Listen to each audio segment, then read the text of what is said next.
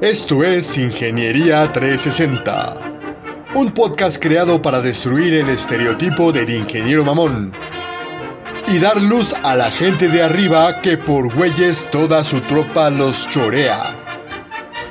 Alerta, si escuchas este programa, jamás volverás a ver la ingeniería de la misma manera. Y ahora, comenzamos.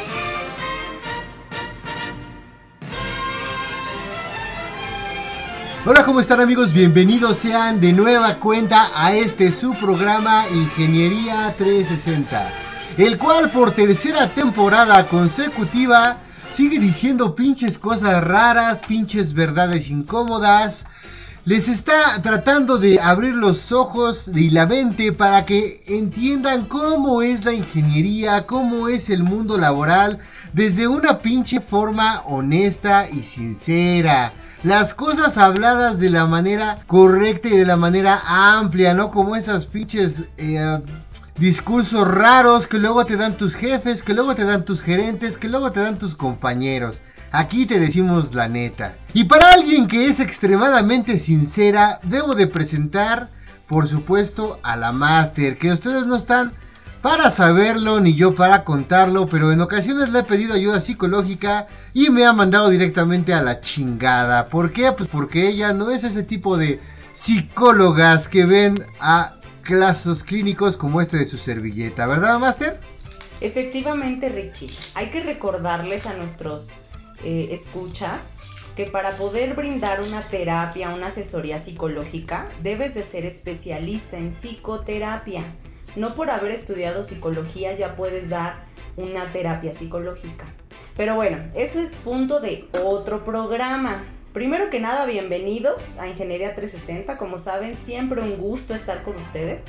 Pero, eh, pues antes de entrar a otros temas, creo que eh, hay que presentar a, quien va a liderear el día de hoy este, este tema tan interesante, ¿no? Un experto en temas de ingeniería, ingeniero industrial, eh, el, crush o amor o no sé qué de Richie.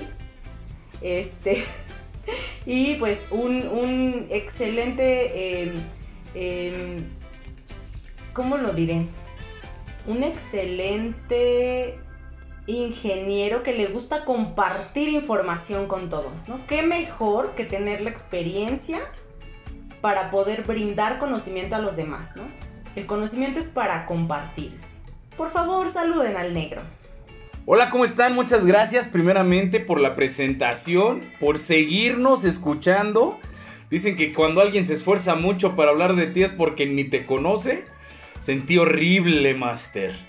Pero bueno, vamos a disculparla esta vez porque anda con el trauma del Richie y su necesidad de atención psicológica. Así es que vamos a abrir paso y vamos a cumplir con la palabra, cabrón. Porque yo siempre he dicho, el hombre no tiene más que su palabra. Y yo quedé que íbamos a hablar un poquito de la evaluación de proyectos. O sea, cuando hablamos de todo este tema aeroespacial o de, las, de los aviones y demás, pues obviamente tocamos el cómo se construye o cómo se ve todo un proyecto. De pronto vemos proyectos a nivel local y de pronto el proyecto puede ser incluso la creación de la propia empresa. Entonces hoy vamos a abordar un poquito de este tema y digo un poquito porque la realidad es que es sumamente amplio el tema. Pero vamos a abordar un, un poquito de forma general y vamos a estar aclarando y ampliando algunas dudas. Sale, para empezar, ¿qué chingados voy a ver en la evaluación de proyectos? El primer paso y la parte más interesante de una evaluación de proyecto es el estudio de mercado. El estudio de mercado va a ir seguido del estudio técnico, este del estudio económico, este de la evaluación económica y por último el análisis y administración del riesgo. ¿Vieron cómo fue todo bien rápido? Fue de volada toda esta explicación. No necesitamos mucho. Ya entendimos que esta madre se conforma por cinco pasos básicos. Pero vamos a meternos un poquito a todo este desmadre, ¿les parece? Porque cuando hablamos de estudio de mercado, pues primeramente si estás creando una empresa necesitas hacer la definición del producto. Si es un producto que ya existe, tendrás que hacer un análisis de la demanda y por supuesto un análisis de la demanda que no se está cubriendo. es bien importante que sepas a qué segmento de mercado vas a acceder o vas a entrar. Si no conoces este segmento de mercado, difícilmente vas a poder vender tu producto de una manera correcta. Entonces, es bien importante que tengas esta parte y que hagas una recopilación de información. Hablando de un producto nuevo, por ejemplo, no sé si te ha tocado estos castrosos que vienen con un cuestionario y te preguntan que cuál te gustó más, ¿no? Cuando desarrollan un nuevo sabor, cuando desarrollan un nuevo pastelillo, cuando desarrollan algo nuevo, siempre hay un previo. Y te están tratando de encontrar en la gente cuál es el gusto general. ¿Lo prefieres de fresa? ¿Lo prefieres de tutti frutti? ¿Lo prefieres de chocolate? ¿Lo prefieres de 35 centímetros? O sea, todo va a depender de qué tipo de producto estamos hablando y de si es una nueva creación, si es una adaptación de algo existente o de si es una evolución dentro de los procesos. Obviamente tengo que hacer un análisis de la oferta, tengo que ver la importación y exportación de este propio producto. A lo mejor mi, mi mercado inmediato, mi mercado local está saturado, pero hay una falta de para cubrir este producto fuera de mi país, ¿no? Tal es el caso, por ejemplo, del nopal que para muchos sería así como de, ay, ¿a quién le gustan los nopales? Güey, hay mucha gente que está exportando nopal, hay muchas de las cosas que produce México que se están exportando, no nada más el aguacate, el mango y todos los demás frutas. También tenemos eh, que hacer un análisis de precio. Es obvio que vamos a entrar a un mercado y que este mercado tiene un grado de competición. Y sucede mucho cuando globalizamos o cuando vamos a exportar, que de pronto perdemos esa esa capacidad de competir contra otros productores, ya sea porque estos sean más baratos o porque estos estén generando un producto de una manera más eficiente o más efectiva. Algo que también es importante aquí mencionar es, no importa si en tu propia locación existe o, hay una demanda del producto, lo más importante es a qué precio o cuál es el mejor precio al que lo puedes dar. Me tocó apenas con un, con un viajero por ahí de, de, Guerrero, el señor, de una zona donde producen precisamente mezcal y me platicaba que la mezcalera de esa zona no produce para México, Todo su, toda su producción ya está comprada para, para exportar a Alemania. Entonces los alemanes vinieron hasta acá, conocieron el mezcal y se lo están llevando a Alemania. Y este. Y pues ni siquiera tuvo necesidad de generar un estudio de mercado ni nada por el estilo. O sea, llegaron, le ofrecieron y dijo, pues va. El siguiente estudio que debes de hacer es el estudio técnico. Y el estudio técnico, pues ahí viene toda la interdisciplinariedad de las ingenierías, ¿no? Primeramente para diseñar el proyecto como tal. Después vas a tener que buscar una localización óptima. Aquí me estoy refiriendo a la planta en donde vas a generar dicho producto. Nuevamente aquí van a entrar otro tipo de ingenierías como es la ingeniería del producto y la ingeniería de manufactura. La ingeniería de producto, entre otras cosas, tendrá que ver si el diseño es factible de fabricación y la ingeniería de manufactura pues tendrá que ver la habilidad de la máquina para desarrollarlo, va a tener que ver la capacidad de dichas máquinas, hablando de productos que o de una empresa que ya cuenta con la maquinaria, si es un diseño nuevo, tendrás que ver la tecnología que está en el mercado. Esta parte es interesante, hablábamos en algún programa de cuando tenemos una máquina que tiene demasiada capacidad y tu mercado es muy corto. Vas a tener una pérdida porque tu máquina pues obviamente no va a tener eh, la producción necesaria para absorber los costos que le incurren, ¿no? Pero también en esta parte de ingeniería del producto, yo quiero hablarles, o más bien le voy a ceder el micrófono un momento al experto. Porque si yo conocí a este sujeto fue porque la hacía de las dos cosas, de ingeniero de producto y de ingeniero de manufactura. Richie, por favor, ilumínanos un poquito en torno a productos nuevos dentro de una empresa. Y para eso vamos a retomar lo que decía el negro en un principio, güey, el estudio de mercado. Porque tú no quieres hacer un pinche producto que sabes que no se va a vender, güey. ¿Para qué haces todo el desmadre de generar procesos, generar un bomb de materiales, todo lo, todo lo que conlleva, güey, realizar un producto si va a ser un fracaso comercial. Y por ejemplo, algo que retomaba el negro, de vamos a ver quién lo va a comprar, güey. aunque no lo creas, y te voy a poner un pinche ejemplo extremo, porque pues nos gusta ser irreverentes. Bueno, a mí me gusta ser irreverente, la neta. Y el negro también a veces. La, la, del buen decir siempre es la máster. La dama del buen decir, del buen hacer y del buen comer también. Eso también.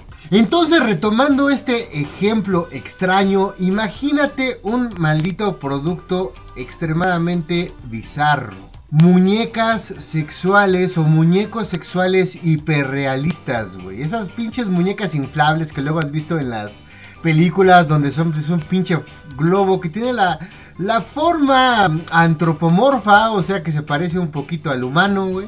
Y que pues este muchas personas lo utilizan para calmar sus ansias sexuales, güey. Imagínate que en algún momento tú tuvieras la idea de voy a ser una pinche mujer, voy a ser un hombre, voy a ser un, un, ser humano que tenga ciertos atributos que me gusten, que este sea hasta personalizable y que sea, no mames, este... 25 centímetros este, cabeza libre, una chingadera de ese tipo de cosas. Por más estúpido que suene o más raro que suene, existe ese producto. Es decir, alguien se toma, se, se tomó, mejor dicho, la molestia de investigar ese tipo de demanda, ese tipo de producto. Y resulta que no solamente se está eh, definido solamente en Holanda, solamente en Alemania, solamente en Estados Unidos. Hay una demanda internacional de este tipo de productos, tan caros que pueden llegar hasta costar dos mil, cuatro mil o diez mil dólares un producto de este tipo. Y hay alguien que los paga. Por más pinche extraño que suene, alguien paga esa cantidad de dinero. Y esto es algo muy interesante porque llevando al extremo lo que decía el negro, si existe un producto, si existe una demanda, vale la pena hacer un producto y toda la ingeniería que conlleva toda esta parte. Así lo tenga que vender eh, en Australia, si hay una demanda, si se va a obtener una ganancia con respecto a todo eso, hay que hacer todo lo que se necesita. Empiezas ya a hacer todo el desarrollo de la ingeniería de producto y la ingeniería de manufactura, como bien lo dijo el pinche negro. Vamos a ver qué especificaciones deben llevar estos productos es decir, yo no puedo usar un hule normal, güey, un pinche como neumático de llanta para este tipo de producto. Estamos hablando de una muñeca sexual, así que ¿qué voy a utilizar? Un tipo de elastómero específico que sea agradable al tacto y que tenga un acabado, un color y una sensación similar a la piel humana. Chécate, llevamos la especificación del producto de algo burdo como una pinche llanta a algo tan específico como eso eso es, digamos que una de las partes iniciales de ingeniería de producto. ¿Cómo voy a definir ese producto? Y también cómo lo voy a fabricar. Voy a utilizar moldes, van a ser productos totalmente automatizados, va, este, procesos totalmente automatizados y herramientales totalmente automatizados, o va a ser un producto muy manual y sobre todo cuánto me va a costar. Es toda esa parte que tú tienes que evaluar y que bien lo estaba comentando el negro. Pero bueno, negro, ¿agregarías algo más a este punto, güey? ¿O no te gusta mi pinche ejemplo extraño sobre muñecas sexuales, güey? ¿Qué, qué, Danos tu feedback. Tu pinche ejemplo me encanta, mi Richie. Solo aquí quiero agregar algo que ningún ingeniero hubiera pensado. De hecho, ni yo lo hubiera pensado. Cuando empecé a ver estos temas, sorprendentemente me encontré que aquí también está la parte de la definición de un organigrama general, ¿no? Donde realmente tenemos que empezar a constituir la empresa e incluso tenemos que revisar el marco legal de dicha empresa. O sea, no nada más por hablar de parte técnica significa que vamos a hablar de la parte de ingeniería. En este proceso técnico o estudio técnico se debe de ver cuál es el tipo de sociedad mercantil que le conviene a la empresa adoptar y asimismo qué tipo de organigrama va, va a tener. El tamaño del organigrama obviamente va a depender del tamaño de la empresa.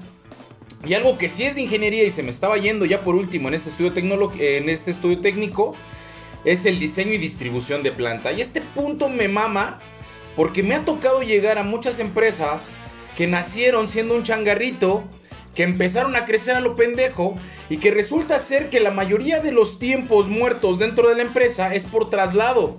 es porque la primer máquina o el primer proceso está en una entrada, en una esquina, y el otro, el segundo proceso está hasta la otra esquina.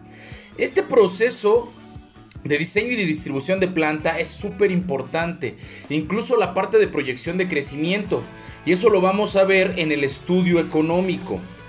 Recordemos que cuando creas un proyecto no lo ves a corto plazo, sobre todo si es una empresa o va a ser una empresa. Tienes que ver si esta, económicamente hablando, va a ser factible en el transcurso del tiempo. Por no hacer este tipo de estudios, hay muchas empresas, y lo puedes ver en INEGI o en cualquier otro eh, instrumento que mida la, la, creación y desaparición de empresas, que obviamente hay una, una, hay una carta que juega en contra de los empresarios por falta de estos estudios. Vamos a hablar un poquito del estudio económico. En el estudio económico viene todo el sentido de la determinación de los costos. Producción, administración, ventas y finanzas. Aquí hay algo que también puede ser un error muy común para los empresarios iniciales, que es que solamente toman en cuenta los costos de producción. O sea, la máquina, la gente que va a trabajar, la materia prima, algunos gastos que va a llevar la máquina, pero se les olvida que hay todo un proceso administrativo, hay todo un proceso de marketing o venta y hay todo un proceso financiero que tiene que ser pagado también. Entonces, no podemos perder de vista que obviamente tienes que cuidar tu material base para estar viendo tu margen de tu margen general. Pero estos costos son importantes y no pueden dejarse de lado. También es importante saber cuándo vas a tener de inversión inicial. De esta inversión inicial, cuál va a ser fija y cuál va a ser diferida. Cómo se va a depreciar y amortizar tus gastos, o bueno, en este caso tus activos. Cuál es tu capital de trabajo. Cuál va a ser tu punto de equilibrio. Esta parte también es omisible por muchas empresas y es una de las situaciones básicas para poder saber cuál es lo mínimo que debes de fabricar y vender para empezar a ser rentable. ¿Cuál es el costo de capital o tasa mínima de rendimiento? ¿Cuáles son los financiamientos de los que vas a echar mano?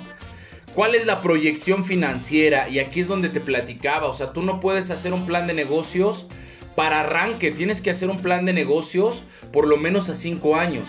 Y aquí vas a definir probablemente que tu primer año va a ser de pérdida, pero en tu proyección y conforme se vayan absorbiendo algunos costos, vaya creciendo tu demanda, vaya ganando terreno tu producto dentro, de, dentro de tu segmentación de mercado, vas a empezar a ser más rentable.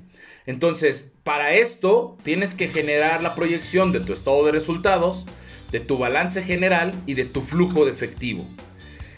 Y por último, una vez que ya hiciste todo este análisis económico, tienes que llegar a la evaluación económica. ¿Qué es la evaluación económica? Tú ya hiciste tu estado de resultados, tú ya hiciste tu balance general y tú ya hiciste tu flujo de efectivo. Cuando pase tu primer año, este que fue tu budget o tu forecast, se va a convertir en tu estado real y contra eso vas a tener que hacer una comparativa. Vas a tener cuál es el valor presente neto de tus productos, de tus activos, de tus pasivos, de todo lo que está inmerso dentro de tu negocio. Vas a tener que ver ¿Cuál es la tasa interna de rendimiento o la rentabilidad real de la empresa? Cualquiera de las dos cosas es exactamente lo mismo. Y para ello también vas a empezar a evaluar tus razones financieras. Entre ellas tu liquidez, tu apalancamiento, tanto apalancamiento operacional como apalancamiento financiero. Sé que suena súper mamón, pero la liquidez no es otra cosa que la capacidad de un activo de convertirse en dinero en corto, güey. Como quien dice, tú tienes un producto o materia prima dentro de tu almacén la vas a procesar durante esa semana y a la siguiente semana ya la estás embarcando para que se convierta en efectivo. O sea, vas a tener tu caja o vas a tener el dinero que tienes en bancos y en otras inversiones y vas a tener este tipo de recursos que son de rápida transformación en dinero. Después, lo que se, a lo que se refiere el, el apalancamiento es la relación que existe entre, por ejemplo, el, el apalancamiento operativo es la relación que existe entre la maquinaria que tienes, el activo fijo, entre el total de tus activos. Mientras más activo fijo tengas con respecto a tus activos generales, más apalancado operativamente estás. O sea, significa que tienes mucha lana invertida en tu producción, ¿sale? No olvides que se va depreciando y este apalancamiento operativo va perdiendo fuerza en el transcurso del tiempo. Y el apalancamiento financiero, pues es esta parte, todos entendemos, esa, esa madre nos suena luego, luego en la cabeza, ¿no? Es toda la puta deuda que tengo contra el flujo de efectivo y capital y liquidez que tengo en mi proceso. ¿Sale? O sea, la deuda es la que va a decir si realmente estoy apalancado o no dentro del sistema. Va a depender mucho del tipo de producto, va a depender mucho del tipo de mercado, va a depender de muchas cosas si esto se convierte en bueno o malo. Pero al final del día, el hecho de no tener liquidez o no tener eh, el soporte para pagar tus deudas de manera pronta te va a generar que no tengas días cartera. ¿A qué me refiero con esto? Si yo le voy a prestar dinero al Richie y sé que el Richie no tiene un historial crediticio, pues le voy a pagar poco. Si le voy a vender algo a plazos a Richie y resulta ser que no tiene un buen historial o está demasiado apalancado, pues le voy a tener que prestar lo menos posible y a muy corto tiempo. Entonces, ahí es donde intervienen todo este tipo de situaciones. Por último tenemos los análisis del riesgo. Y esto ya tiene, ya, ya, ya viene un pedo mucho más grande. El análisis de riesgo, obviamente, está implícito con los factores internos y externos de la empresa. O sea, tus factores internos es que todo lo que tú planeaste dentro de tu propio proceso y fabricación y producto y demás, haya algunas variables que no hayas considerado y a lo mejor estás retrabajando un producto o que a lo mejor estás o que te fue más costoso en algún proceso y por ende estás perdiendo en tu margen. Algún factor externo y de lo que está ocurriendo hoy a nivel mundial, pues es la recesión económica, es la recesión del mercado, es, la es el tema tecnológico, que de pronto salen tecnologías que son más eficientes y que pueden volverse más, por tanto pueden volverse más económicas. Y obviamente factores como tu mercado, en el tema, por ejemplo, del dinero, hablamos del tipo de cambio, hablamos de las depreciaciones, hablamos de bolsas de valores, activos y cosas por el estilo. Hoy día se está presentando situaciones muy críticas para las empresas que trabajan en dólares. El dólar sigue bajando en México y es una situación que para las empresas que tienen mayor venta que compren dólares están viéndose afectadas. Y una vez dicho todo este desmadre, creo que me fui muy técnico. Necesitamos otro ejemplo, mi Richie. Vamos a aterrizar este desmadre a un ejemplo que te gusta chupar, lamer, absorber, ingerir. Estamos hablando de la cerveza, por, por supuesto que sí. A todo mundo le encanta la cerveza o cuando menos a una gran cantidad de la, humanidad le gusta la cerveza. Supongo que tú vas a hacer la evaluación de un proyecto para poner tu propia fábrica de cerveza con sabores particulares, con sabores eh, digamos, un estilo muy raro como un stout, güey, algo... O algo extremadamente loco como una cerveza sabor suadero. Sabor carne, sabor bistec. El punto es que tú estás tratando de abrir o realizar, abrir una cervecera, una micro cervecera artesanal, güey. Tú tienes que tener una cantidad de inversión, no puedes hacerlo nada más con un una olla y la estufa de tu casa, güey. No, tienes que tener la inversión de equipo un tanto especializado, si bien no completamente profesional que valga millones, sí por lo menos lo suficientemente decoroso para tener un producto acorde a la calidad que tú quieres. Si tú quieres una calidad de porquería, bueno, hazlo como se te antoje. Si quieres una, una calidad buena, pues puedes hacer un poco de inversión. Y esto es a lo que se refería el negro con ¿Cómo voy a apalancar? ¿Cómo voy a tener ese dinero? Y por, por cierto, ¿cómo lo voy a vender?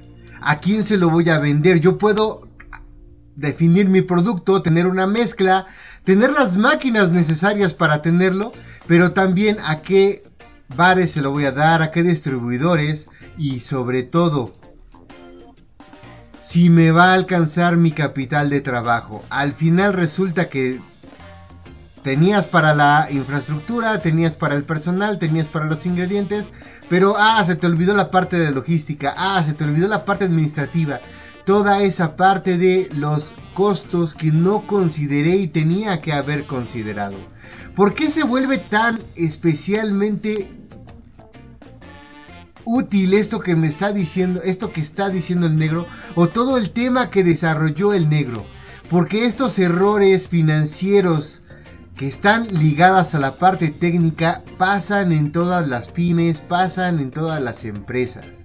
Si se te olvidó comprar las pinches botellas para empaquetar tu producto, güey, para envasar tu producto, es una pinche crisis encabronada, güey. Vas a tener que pedir más dinero, vas a tener que tener más liquidez, güey, para poder tener las entregas. Y en el transcurso de que se liquida esto, es decir, que lo vuelves, que, este producto que tú estás mandando se vuelve a convertir en dinero, tienes que aguantar todo ese lapso de tiempo, dependiendo del crédito que le des al lugar donde se lo estás vendiendo. Y como decía, este tipo de errores son extremadamente comunes en las pymes. Si tú, como ingeniero, puedes ser un traductor de la parte técnica y vendérselo al empresario, güey, o a las gerencias, puede potenciar mucho tu carrera. Así que si en algún sientes que en algún momento te perdiste del todo el, el desarrollo que realizó el negro, siéntete con la libertad de rebobinar, güey, y volver a captar estos pinches temas. Pero aquí hay una parte bien importante, mi Richie. Porque las empresas, güey, a pesar de que sean empresas automatizadas, las empresas las hace la gente. O sea, ha sido siempre muy notable y muy fuerte aquellas empresas que cuidan a su personal, que son empresas muy exitosas. Y desafortunadamente tenemos una mala cultura dentro de los procesos. Pero hablemos de todo este proceso de tener a la gente correcta y de tratarla bien. Por ya vamos a tocar temas de reclutamiento y vamos a hablar de temas de cultura organizacional. Y para eso no tenemos a otra. La Master. Por favor, Master. Fíjense que algo que me, que me llama mucho la atención ahorita que platican como todo este proceso de construcción de la empresa. Eh, hay que recordar también que durante todo este proceso, o sea, si nos ponemos nosotros como el microempresario que está generando este negocio, muchas veces no estás pensando en quién vas a contratar, aunque vas a contratar a un experto. Muchas veces las empresas empiezan en chiquito, con familia, con amigos, con gente conocida que sabe o que le va entrando a tu proyecto. Y ya cuando te das cuenta, ya eres una gran empresa con un montón de gente que no está capacitada para hacer lo que tiene que hacer. O sea, esa es una realidad de las empresas actualmente. Entonces, el tema del personal sí es súper, súper importante cuando se trata de estos casos, porque va a haber gente que te va a ayudar a, poner las bases de tu empresa, pero que realmente ya va a llegar un punto en el que ya se va a quedar corto para poder despuntarla más, porque ya necesitas, ahí es donde entra el personal capacitado cuando ya vas a requerir a lo mejor un director o un jefe o un supervisor ya muy enfocado al conocimiento de tu producto. Hace ratito hablabas de un poco del marco legal.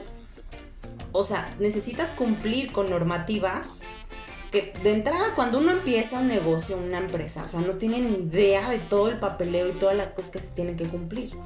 Entonces, desde ahí, o sea, necesitas gente experta que te ayude a desarrollar todas estas normas, estos reglamentos, todos estos cumplimientos para la ley federal del, país que sea, las, normativas legales, las los temas ambientales, por ejemplo, en algunos casos. O sea, cada, recordemos que cada industria tiene normas diferentes, ¿no? Entonces, e, es muy importante el tema del personal y el tema de tener al personal correcto en el momento correcto. Obviamente eso lo vas desarrollando, lo vas descubriendo al, momento, ¿no? O sea, cuando ya te está haciendo falta es cuando te urge o cuando este, ya te llega una inspección, ¿no? En el caso de las normas mexicanas, cuando llega una, una, inspección de protección civil o de la Secretaría del Trabajo es cuando te enteras de todo lo que tienes que hacer, ¿no? Tenemos muy mala cultura de la, de la previsión eh, eh, y siempre nos vamos ya hasta que ya tengo ahí al auditor es cuando ya estoy queriendo resolver el problema.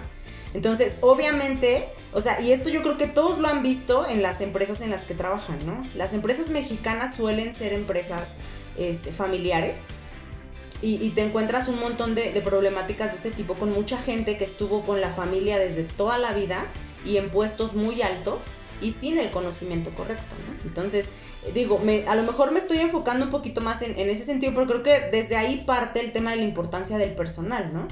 Y luego llega un momento en el que ya tienes que contratar a estas personas correctas y necesitas gente que sepa contratar a las personas correctas y, tener bien definidos tus perfiles, bien definidos tus procesos, porque siempre empezamos con todólogos, por ejemplo. ¿no? Empiezas con un todólogo y luego ya dices, no, ¿sabes qué? Necesito a alguien más especializado, empiezas a mejorar tu perfil, empiezas a perfeccionar también lo que ocupas. Por ejemplo, ahorita, ¿no? El ingeniero de, de proyectos. ¿Cuáles son las competencias que ustedes consideran que necesita un ingeniero de proyectos?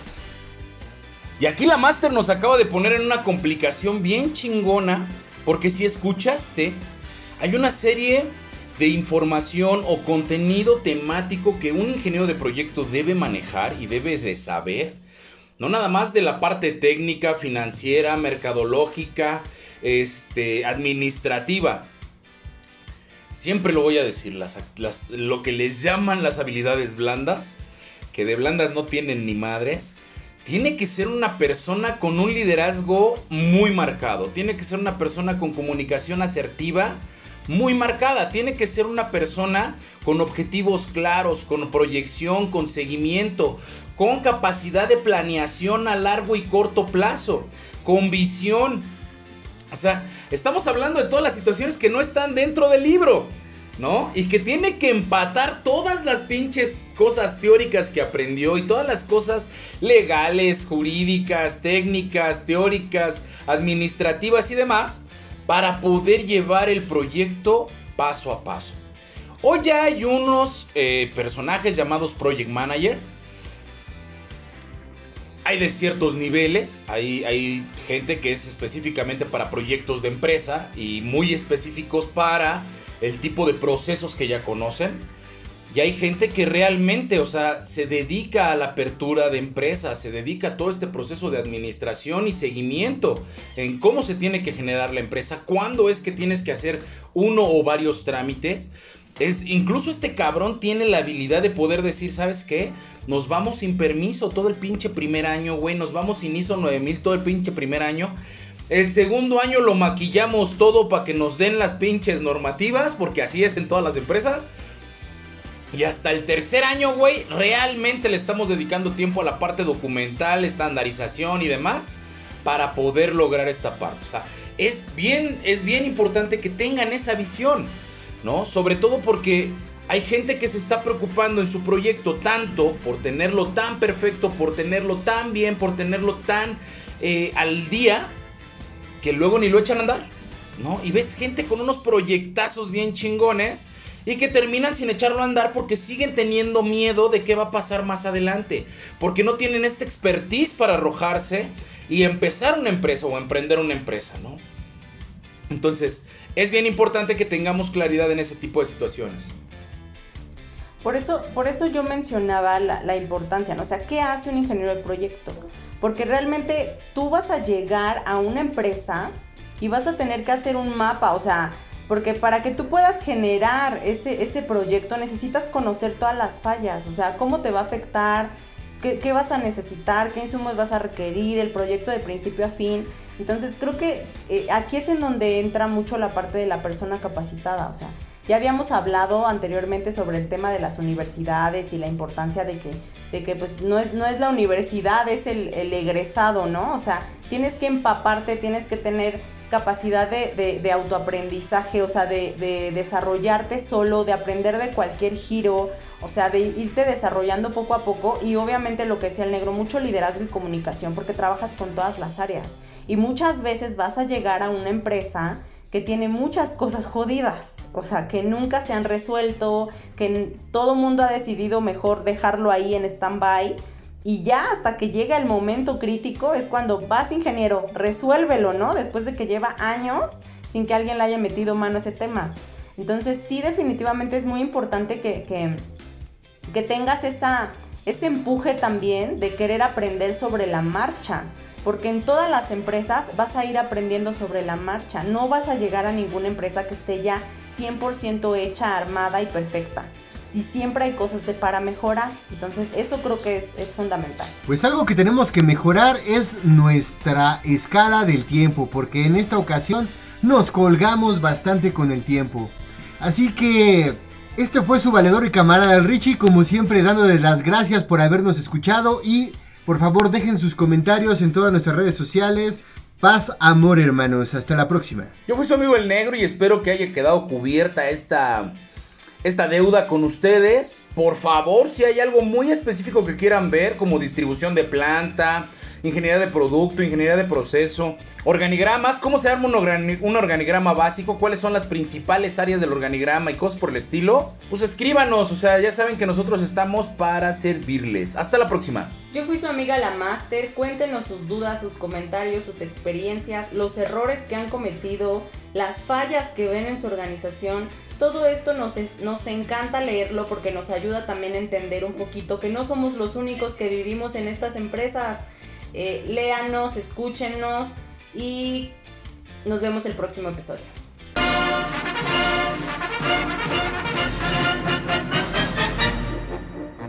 Esta fue una producción de Ingeniería 360. Les recordamos que deben de alimentarse con la fruta y la verdura. La fruta de pie y la verdura sentada. Hasta la próxima.